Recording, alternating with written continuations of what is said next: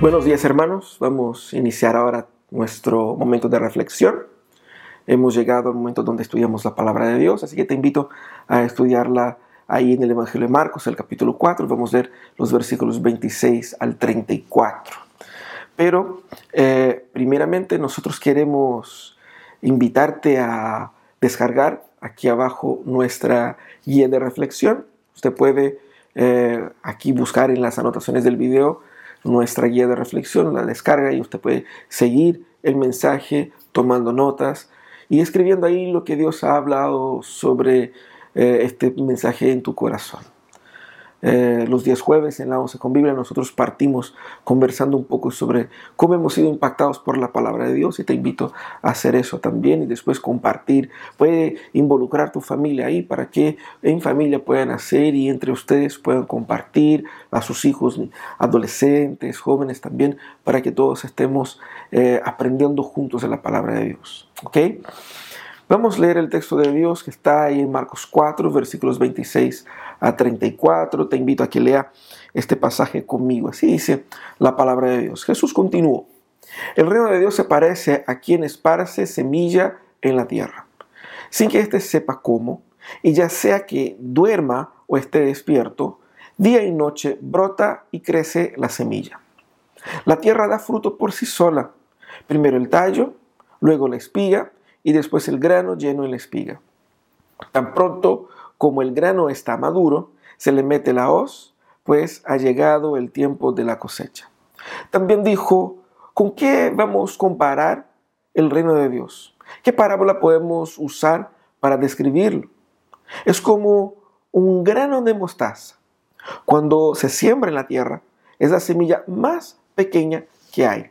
Pero una vez sembrada, crece hasta convertirse en la más grande de las hortalizas y echa ramas tan grandes que las aves pueden anidar bajo su sombra. Y con muchas parábolas semejantes les enseñaba Jesús la palabra hasta donde podían entender. No les decía nada sin emplear parábolas, pero cuando estaba solas con sus discípulos les explicaba todo. Vamos a orar una vez más. Señor amado, tu palabra está abierta delante de nosotros y te pedimos en este momento que vengas a iluminar nuestros corazones para que podamos entenderla. Y al entender tu palabra podamos practicarla en obediencia a tu voluntad. Danos de tu gracia. Permítenos, Señor, que esta conexión fluya y que esta palabra llegue a nuestros corazones de manera potente. En el nombre de Jesús oramos. Amén y amén. Bueno, hermanos, el 2020 nos ha sorprendido seguramente y ha cambiado mucho la forma como entendemos la dinámica de la vida. Seguramente usted ha eh, experimentado una serie de tensiones producto de la crisis que estamos viviendo este año de 2020, que de cierta manera eh, complicó aún más el escenario que se venía del año pasado, de octubre de 2019, y por lo tanto estamos ahí, cada uno en sus casas, cuarentena total, pandemia, crisis económica, bueno, en fin. El punto es, ¿cuál es tu principal problema hoy? Seguramente usted tiene un gran problema.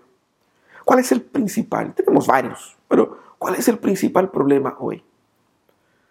Cuando pensamos en el problema y pensamos en una manera de explicar ese problema, podemos ver que la forma como explicamos el problema que tenemos revela un poco eh, nuestra visión de mundo y de dónde espero yo encontrar una solución.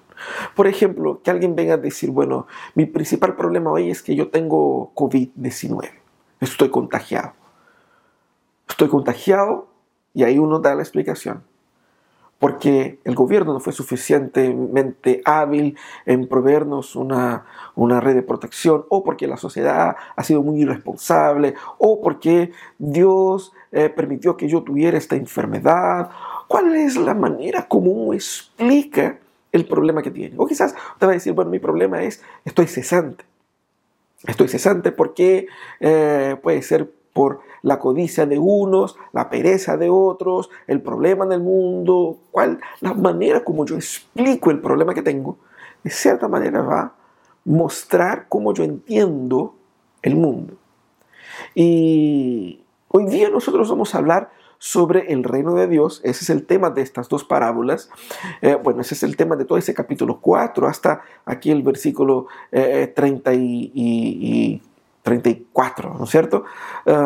Ese es el tema aquí. Pero todo este tema del reino de Dios tiene mucho que ver con la manera como nosotros entendemos el mundo y la manera como nosotros enfrentamos nuestros problemas. Por lo tanto, eh, este, esta parábola nos va a ayudar a encontrar respuestas bíblicas para enfrentar las problemáticas que vivimos en nuestros días y a eso te quiero invitar. Bueno, ese texto habla sobre el reino de Dios y muchos cristianos no saben qué es el reino de Dios, ¿cierto? básicamente vemos a Jesús predicando el mensaje y decía, el reino de Dios ha llegado, arrepiéntanse. Y muchos de nosotros no saben por qué tendría que arrepentirme, qué tiene que ver este reino de Dios con arrepentimiento. Bueno, el mensaje del reino de Dios apunta hacia el gobierno de Jesucristo en los corazones, en las mentes y al fin en todas las esferas y que ese gobierno de Cristo se va manifestando progresivamente y va a llegar el momento en que todas las cosas serán sanadas por la victoria final de Jesucristo eh, en su regreso glorioso. ¿Cierto? Ah, muchos cristianos entienden de una manera un poco eh, distorsionada la, la noción del reino de Dios porque nuestro pensamiento religioso es profundamente individualista. Entonces uno piensa, bueno, yo creo y voy al cielo y se acabó. Pero la Biblia no trata de esa manera. El reino de Dios es el mensaje completo del plan de Dios para la redención de la creación. Eh, y ese mensaje completo, primeramente, nos libra del pensamiento típico evangélico de que Jesús salva nuestra alma y sin cualquier implicancia con nuestra vida como un todo. Es por eso que hay muchos cristianos que son muy creyentes en el Señor, pero su vida práctica, su ética laboral, social, familiar es pésima, porque cree que Jesús salva el alma, pero el cuerpo aquí como queda eh, por su propia cuenta. ¿no? Ah, también una correcta comprensión del reino de Dios nos ayuda a entender la realidad de una forma correcta. Porque cuando hablamos del reino de Dios no estamos hablando de un concepto genérico, estamos hablando de un hecho histórico. Y por lo tanto, cuando interpretamos la historia, cuando interpretamos las noticias de la tele, cuando interpretamos los eventos en el mundo a la luz de la perspectiva de Dios, de la manifestación del reino de Dios, nosotros logramos tener ahí una, una correcta comprensión de cómo las cosas se están desarrollando. ¿Por qué? Porque nos habla del gobierno redentor de Dios en el mundo. Y porque nos habla de Cristo como Señor y Cristo como la personificación, la manifestación de ese reino. Bueno, eh, este texto está ahí al fin del capítulo 4. Y el capítulo 4 todavía no termina, tenemos ahí todavía un mensaje más en el capítulo 4, pero eh, termino la sección de parábolas que se inicia con la parábola del sembrador que salió a sembrar y una semilla cayó por el camino, la otra cayó por el otro lado. Y aquí termina también hablando de semillas, ¿no es cierto? Jesús utiliza muchas parábolas, como vemos ahí eh, en los versículos 33 y 34. Jesús utiliza muchas parábolas para explicar al pueblo por qué o qué significaba eh, su ministerio y a qué apuntaba el plan de Dios a través de él. Eh, y es interesante porque Jesús, al utilizar parábolas del mundo agrario, utiliza las cosas que las personas ya conocen, ya dominan, y por lo tanto pueden ellos eh, entender con una mayor facilidad.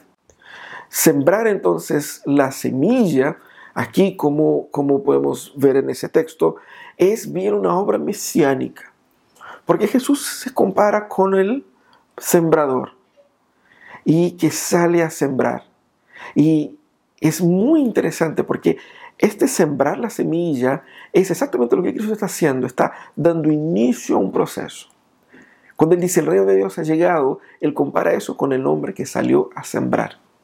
Y que sea ese el punto de partida, eh, nos ayuda a ver que Él ha iniciado un proceso que se va a desarrollar eh, automáticamente hasta llegar a su, plena, eh, su pleno cumplimiento, ¿cierto? El propósito de la parábola aquí es eh, otra vez dilucidar la relación entre lo que ahora se percibe de Cristo y lo que se espera de Él a futuro. Y también, de acuerdo a esa parábola, lo que se podría esperar de Él de una forma futura. ¿no? todas esas parábolas están en el marco de Jesús está hablando a las, a las multitudes. Jesús tiene poco respaldo oficial de los teólogos.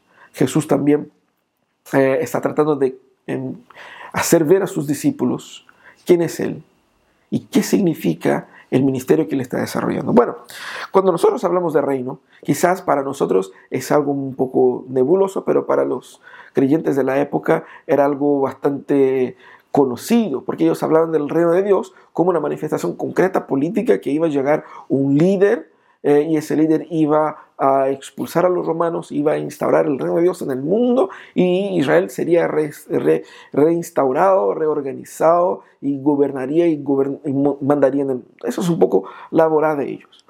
Pero Jesús viene y como que está tratando de explicar que no es así.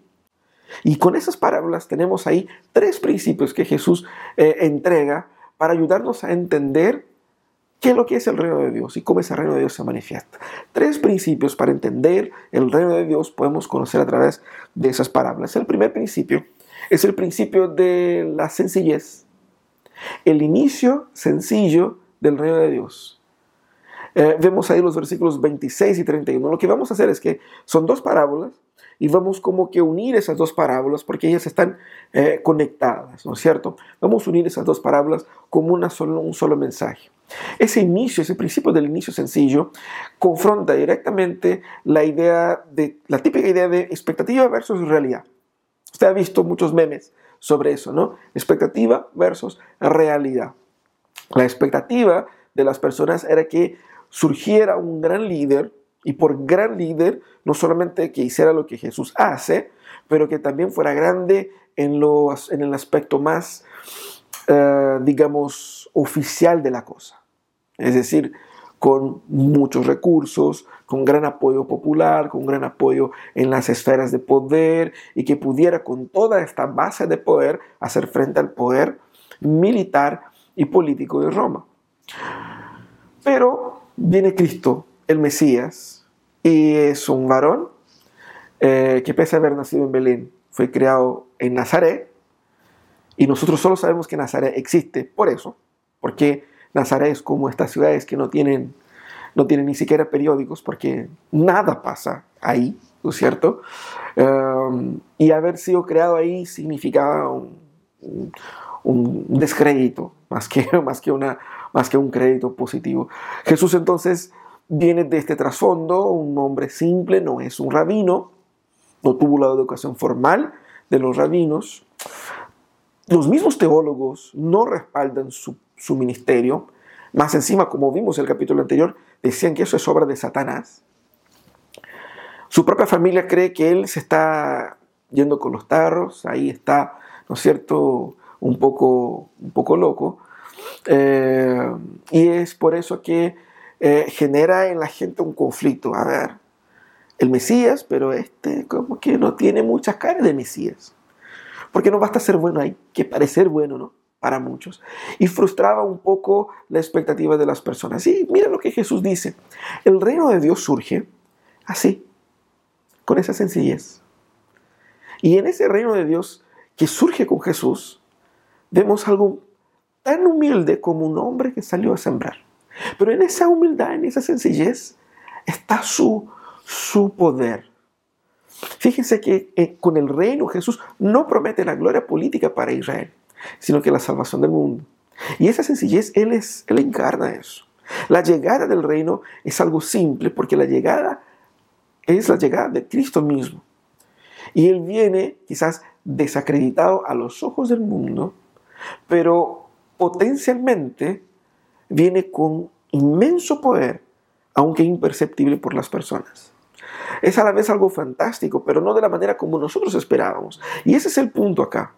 No es que no tenga valor en sí mismo el inicio del ministerio, sino que el inicio del ministerio, del reino de Dios, aún teniendo valor, no se manifiesta con eh, la forma melodramática como a nosotros nos gustaría. La manera como esperamos la respuesta a las soluciones del mundo muchas veces es así, algo queremos algo grande, queremos un gran movimiento, queremos una gran marcha, queremos un gran impacto y eh, viene Cristo para traer la salvación del mundo y no surge como una gran revolución. Surge un hombre en el Medio Oriente predicando la palabra. Y uno dice, ¿what? Yo pensaba que era algo más potente. Y Jesús dice, eso es potente, aunque sea algo sencillo. Y esa es la comparación de la, de la semilla del mostaza. Algo tan pequeño va a llegar a ser algo tan grande, porque en ese algo tan pequeño hay algo muy potente. ¿No es cierto? Y eh, Riederbus, que es un teólogo holandés que falleció ahí en 2007, dice, su faceta extraordinaria es su simplicidad, lo cual es la confirmación de una incomprensible suposición. Este es el camino del reino de Dios. Un sembrador salió a sembrar y nada más. Eso es lo que significa ese nuevo mundo de Dios. Ahora, ¿qué significa eso? Eso, eso viene a contrastar primeramente con nuestras expectativas de cómo nuestros problemas deben ser resueltos. El Evangelio simple de Jesús de Galilea confronta directamente nuestros mesianismos populares que esperan un gran cambio, un gran impacto, una gran cosa. Y normalmente esa expectativa eh, juvenil de una, algo tan fantástico, que era también un poco la expectativa de los judíos, se frustra cuando vamos al Evangelio y decimos a la gente, Jesús es la solución, pero la gente dice, pero bueno, como que le falta un poco de color, ¿no? Contrasta un poco con esta expectativa fraudulenta que a veces alimentamos en el corazón y nos lleva a un cuestionamiento. El inicio sencillo del reino de Dios cuestiona dónde hemos puesto nuestra real esperanza en el mundo. De ahí se entiende que debemos recibir este reino como niños. ¿Por qué? Porque si lo que Jesucristo me dice no me es suficiente porque es Él quien lo dice. Yo necesito, además de que Cristo me diga, yo necesito que Él haga esto con fuegos artificiales y con magia y con coro de ángeles. Si no es suficiente con lo que Él me dice, quizás mi corazón no está entendiendo el mensaje de Jesús. Por eso necesito entender este mensaje, recibir este mensaje como un niño. Y necesito entender que quizás en mi corazón pueden haber una lucha interna con otras posibles soluciones para los problemas del mundo que yo he inventado y que se confrontan con la solución de Dios para esos problemas. Del inicio sencillo nosotros aprendemos a aceptar el Evangelio con humildad, sometiéndonos a la forma de Dios y no a la nuestra. Por lo tanto, el inicio del reino, el reino llega de una manera muy sencilla muy simple, quizás a los ojos humanos insignificante, pero muy potente. La segunda cosa que vemos, el segundo principio que aprendemos aquí para entender el reino de Dios, que el reino que llega de una forma sencilla, se va desarrollando. Y quizás de una manera que nosotros no entendemos cómo, de una forma oculta. El segundo principio es el principio del poder oculto del reino de Dios. Como la semilla que dice ahí, eh, ella está desarrollándose, creciendo, y el hombre no sabe cómo. El hombre simplemente va y vive su vida, duerme, despierta, y por más que haga su trabajo, la semilla crece y él no sabe cómo creció. Aquí muestra Jesús el poder oculto del reino. El hombre aquí, eh, al pasar el tiempo, muestra que esta, esta eh, ignorancia con relación al tiempo está vinculada también a la acción automática de esta semilla. La semilla está en acción, ella está desarrollándose. Y aquí tenemos tres cosas. Primero, lo desconocido. La evidencia que hay en el texto muestra que nosotros desconocemos la manera como Dios está desarrollando de forma concreta su reino. Así como la planta. Yo no sé exactamente cómo pero automáticamente la planta va germinando y va creciendo y va produciendo sus, eh, eh, sus, sus frutos Y es algo fantástico. Es desconocido. Implica que eh, hay una, manera como, el, como Dios hace las cosas que yo no sé cómo. Por lo tanto, nos hace cuestionar nuestra, nuestro dominio. Nosotros queremos saber todas las cosas, queremos tener eh, la ciencia exacta de que por qué Dios hace cada cosa y cómo. Y el texto va a decir, el reino de Dios se manifiesta de una manera que quizás no vas a entender, pero funciona. Así como varias otras cosas, ¿no? La computadora, las máquinas, el auto. Uno no sabe cómo funciona, pero uno da play y funciona. Y aquí de una manera más, más impresionante, porque eh, el, el sembrador, por más que esté sembrando, por más que esté cuidando, él no puede hacer con que la semilla llegue a ser lo que es, sino es por ella misma. Es desconocido. La segunda cosa que vemos es que ese, ese poder oculto manifiesta un poder imparable. La descripción del hombre apunta a que el desarrollo del reino no depende únicamente de nuestra acción. Él sembra, pero la semilla es la que se desarrolla por sí sola.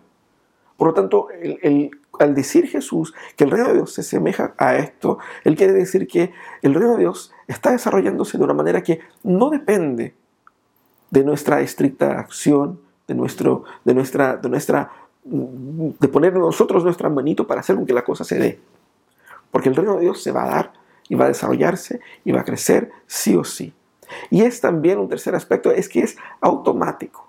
Exactamente, esa es la palabra que aparece en el texto ahí en griego. Automáticamente la semilla se desarrolla por sí sola y muestra que la semilla crece porque ella tiene en ella misma ese poder. La semilla es la palabra de Dios. Nosotros dudamos muchas veces de la eficacia de la palabra de Dios, del poder de la palabra de Dios y queremos poner ahí como nuestros efectos, poner ahí música de fondo, queremos poner ahí nuestra sabiduría humana para poder, ¿no es cierto?, eh, eh, enchular ahí la palabra para que sea más contundente. Pero lo que dice el texto es que la palabra de Dios se desarrolla por sí sola y ella es automáticamente y totalmente funcional. Por lo tanto, ese poder oculto nos llama a primeramente tener paciencia. Porque el avance del Evangelio nos debe llevar a entender que este Evangelio que avance, por más que nosotros contribuimos, hay un poder en este Evangelio, un poder divino en ese Evangelio, que va a avanzar y las puertas del infierno no podrán resistir el avance del reino y del dominio de Jesucristo. Por lo tanto, llama a nuestro corazón a tener paciencia. Paciencia que las cosas serán desarrolladas como Dios quiere que sea. Dios actuará en su tiempo, Dios actuará a su manera y eso es una evidencia del modo de Dios de hacer las cosas. A veces queremos nosotros, al explicar el problema del mundo, apurar las acciones de Dios y eso no es posible. Segundo, nos debe llevar a tener un corazón en paz, porque nada puede interrumpir este avance. Descansa. Descansa en el plan de Dios. Eso es lo que Jesús está hablando acá. Si por un lado hay que trabajar como el sembrador, por otro lado hay que descansar. Porque una vez que está sembrada la semilla, el sembrador no puede hacer nada. Descansa y confía en el poder desconocido de la semilla. Que Dios está haciendo algo en el mundo seguro. ¿Cómo? No sé. Pero yo confío y yo descanso en su forma de hacer las cosas. La pregunta que hacemos aquí es, ¿confío yo plenamente en el gobierno de Dios? ¿Confío yo plenamente en el gobierno de Cristo en el mundo? Como una, una escena de, esta serie Friends, eh, donde Mónica, que es una chef profesional, estaba haciendo servicios de comida, banquetería, y su mamá la invita, la llama, la contrata para hacer una, una comida para unas amigas y ella va y prepara todo y ella está muy contenta, muy contenta porque eh, puede agradar a su madre, no se llevan bien entre ellas. Y cuando prepara se descubre que algo pasó con la comida y no la pueden servir. Y la mamá dijo, bueno, ya sabía que eso estaba y abre el freezer y tiene lasaña. Y la hija se enoja y dice, usted no confía en mí, usted no confía en mí, y la mamá dijo, no, si yo confío. Ella dice, no, tú no confías en mí, tú tienes lasaña. Tú tenías un plan B, listo, porque sabía que algo podría pasar. Muchos cristianos están así. Confío en Dios, pero tengo un plan B. Confío en Dios, pero también confío en mi poder financiero. También confío en que eh, este, este, este poder político nos puede llevar a un... O también confío en esto, en aquello. Confíase realmente en Dios y en el plan de Dios y en la solución que Dios tiene para este mundo. Eso es lo que habla Jesús acá. Pero hay un tercer aspecto.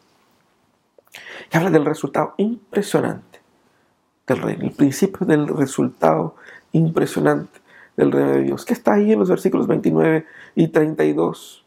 Porque llega el momento de la ciega, donde ya está, la, la semilla se transformó en algo concreto, en algo comestible. Y es el momento adecuado como que para eh, meterle la hoz, como dice el texto, y cosechar. El versículo 32 amplía un poco esa idea y dice que crece, esa semilla crece y se torna la más grande de las hortalizas, mostrando que la gloria de Cristo será notable. Lo que apunta este, este aspecto del resultado impresionante es que Dios aquí en ese texto nos llama a tener una mirada hacia el futuro. Esta parábola es claramente escatológica. Habla que el reino de Dios ha venido, pero al mismo tiempo el reino de Dios vendrá. Ya vino, pero vendrá. Ya, pero todavía no. Nos habla de una realidad presente, pero también de una expectativa futura. Y aquí apunta a eso. Esa realidad presente se desarrolla hasta llegar a ser algo concreto. Esa mirada futura, esa mirada escatológica, en el regreso futuro de Jesús, es importante porque primero nos da una perspectiva de las cosas de la hora. ¿Cómo estoy yo viviendo mi vida ahora? Estoy viviendo mi vida en la perspectiva del regreso de Jesús. ¿Es el regreso de Jesús para mí solamente algo un poco distante, obtuso, ah, algo que yo no entiendo, que bueno, puede ser, puede que no, y que mi fe no está 100% ahí. Es eso. Cuando yo miro con seguridad y con certeza al futuro que Dios determina en su palabra, eso me da una otra perspectiva de cómo vivir el presente. Nos ayuda a caminar con mayor seguridad y esperanza en medio de crisis. Y es por eso que hay muchos cristianos ahí eh, viviendo la pandemia con un pesimismo terrible. Porque se han olvidado, se han olvidado de que Cristo vence. Se han olvidado de que Él tiene poder sobre todas las cosas. Se han olvidado de que su dominio vendrá por todo el mundo. Se han olvidado del gobierno majestuoso del Señor que se va a instaurar. Y eso no es un cuento, eso no es un mito, eso es algo tan concreto como cualquier otro hecho histórico. A eso vamos. Una mirada hacia el futuro nos ayuda a ampliar nuestra visión, algo más que a nosotros mismos. Porque el mundo en que vivimos, profundamente consumista, profundamente eh, eh, eh, egocéntrico, ha limitado nuestra visión y nos ha llevado a pensar el futuro solamente basado en nuestras sensaciones y emociones. Pero una mirada al futuro habla de un fin del mundo global. Habla de, una esperanza que no es solamente para mí.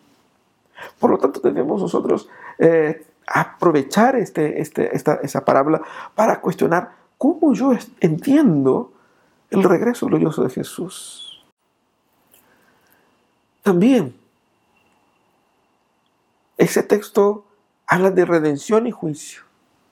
Nos gusta mucho hablar de redención, pero muy poco de juicio, porque es como triste, no es como feo, ah, el juicio de Dios, la condenación de Dios. ¿Qué significa eso? La expresión se le mete la os, indica la manifestación final de los propósitos del reino, que tiene que ver con eh, el fin del mal de una vez por todas. Seguramente usted va a decir que ya no soporta más tanta injusticia, ya no soporta más tanta pobreza, tanta miseria, tanta muerte, tanta, eh, eh, tanta maldad en el mundo. Bueno, ahí está.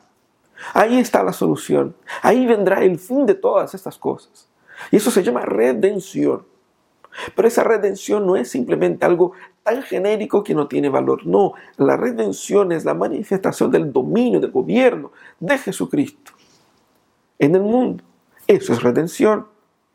Es por eso que el texto de Daniel capítulo 7, versículo 14 dice, y le fue dado dominio, hablando de Jesús proféticamente, y le fue dado dominio, gloria y reino para que todos los pueblos, naciones y lenguas le sirvieran. Su dominio es un dominio eterno que nunca pasará y su reino uno que no, que no será destruido. Ahí Daniel 7, 14. Así que este reino significa redención. ¿Por qué? Porque Dios mantiene su justicia real en favor de aquellos que ponen, en cuanto pueblo suyo, su confianza en Él. Eso, eso es el reino de Dios.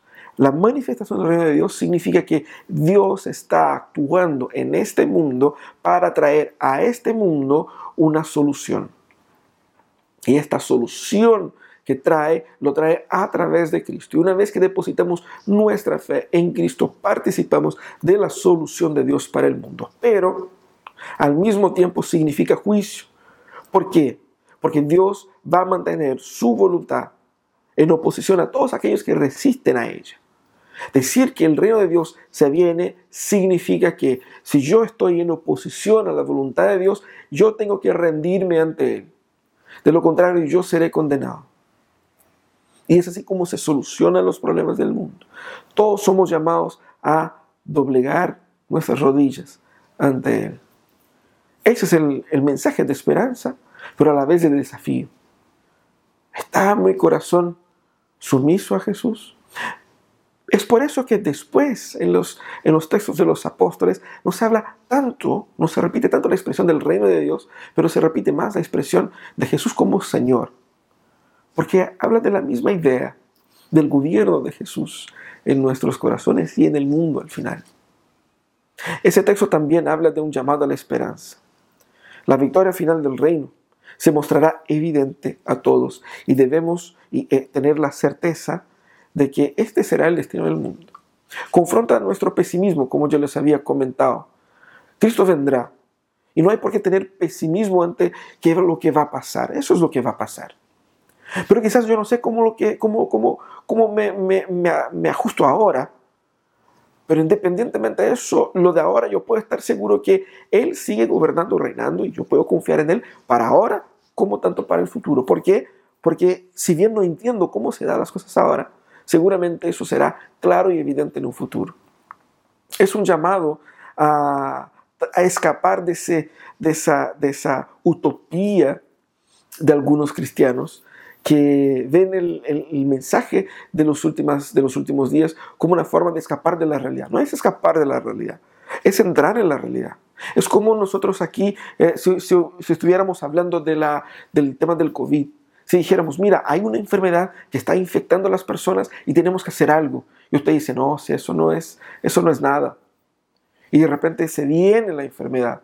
O sea, cuando uno enfrenta un problema, uno tiene que enfrentar ese problema reconociendo qué es lo que esto significa. Es exactamente lo que Jesús está hablando acá. El reino de Dios viene. Y nosotros tenemos que actuar de acuerdo a la perspectiva de que eso está viniendo.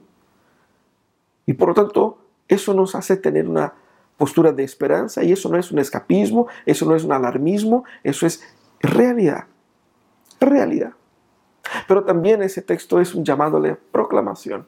Porque si la consumación del reino de Dios es una certeza, tenemos que decir eso a la gente. No es simplemente lo que yo creo como cristiano. Es un hecho histórico que se está dando. Por lo tanto, las personas tienen que saber. Si yo le niego información a la gente, Estoy defraudando a la gente de algo que ellos necesitan saber. El reino de Dios ha venido. Es por eso que Jesús sale a sembrar. La idea del sembrador es la idea del que sale a esparcir la noticia, al que sale a entregar la noticia a la gente. Y eso es muy importante. El futuro no solo se garantiza con la llegada del reino, sino que está directamente vinculado al presente. La palabra es arrojada. Este es la palabra de autoridad de Cristo es entregada.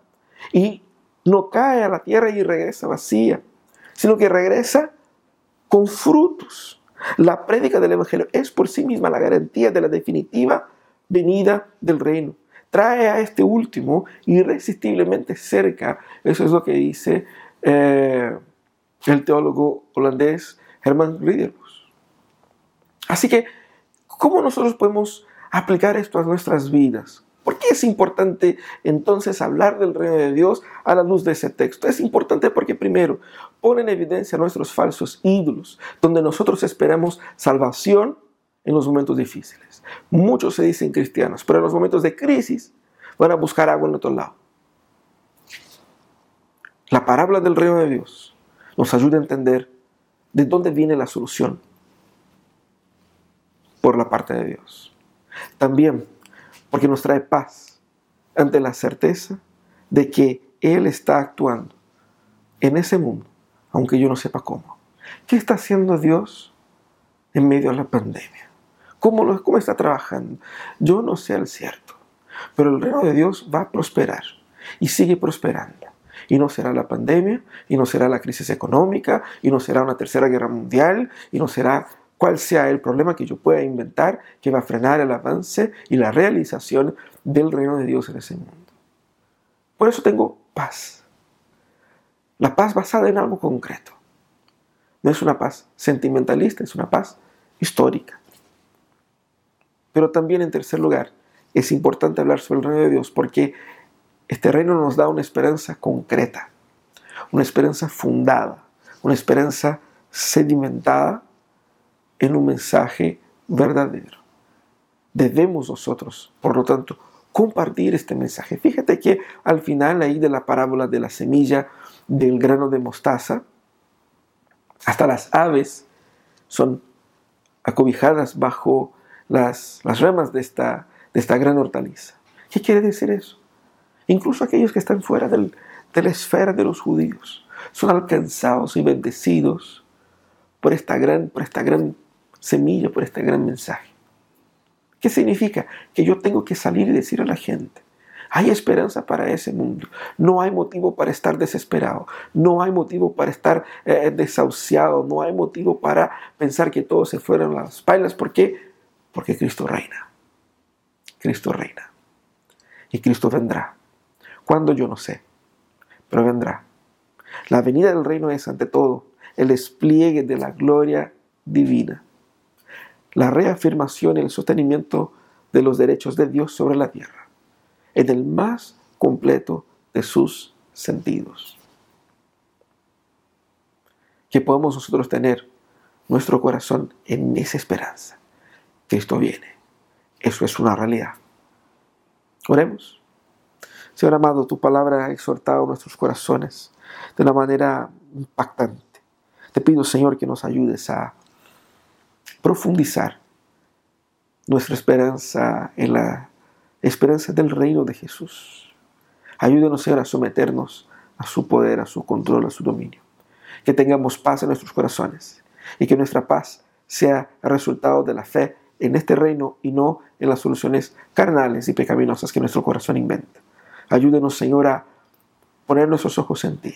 Y sobre todo, Señor, aún sin entender cómo, creer que tú estás en el control y que vendrás. Y que vendrás a traer la definitiva paz, el definitivo fin de la maldad en el mundo. Tú eres la solución definitiva a los problemas de la humanidad. Y ayúdanos, Señor, a vivir de acuerdo a esta creencia. Eso es lo que te pedimos en el nombre de Jesús. Amén y amén. Amén. Dios os bendiga. Vamos a seguir alabando al Señor ahora.